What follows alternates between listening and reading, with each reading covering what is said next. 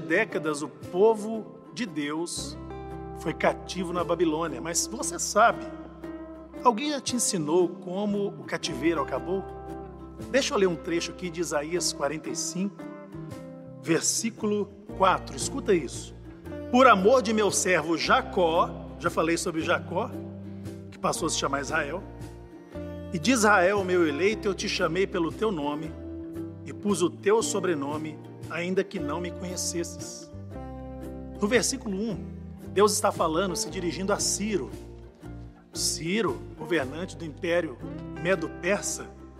E olha o que ele diz no versículo 13: Eu o despertei em justiça e todos os seus caminhos endireitarei.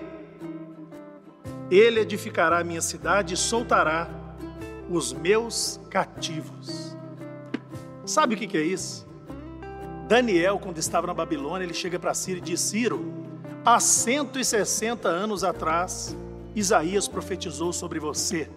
Deus falou sobre você, que te conhece desde o ventre, e que você, mesmo sem o conhecer, seria usado por ele para libertar o povo do cativeiro. Então, Daniel mostrando para Ciro que havia uma profecia, que havia um plano de Deus 160 anos antes do final do exílio na Babilônia, Ciro se convence e liberta o povo de Deus para que retornasse à sua terra.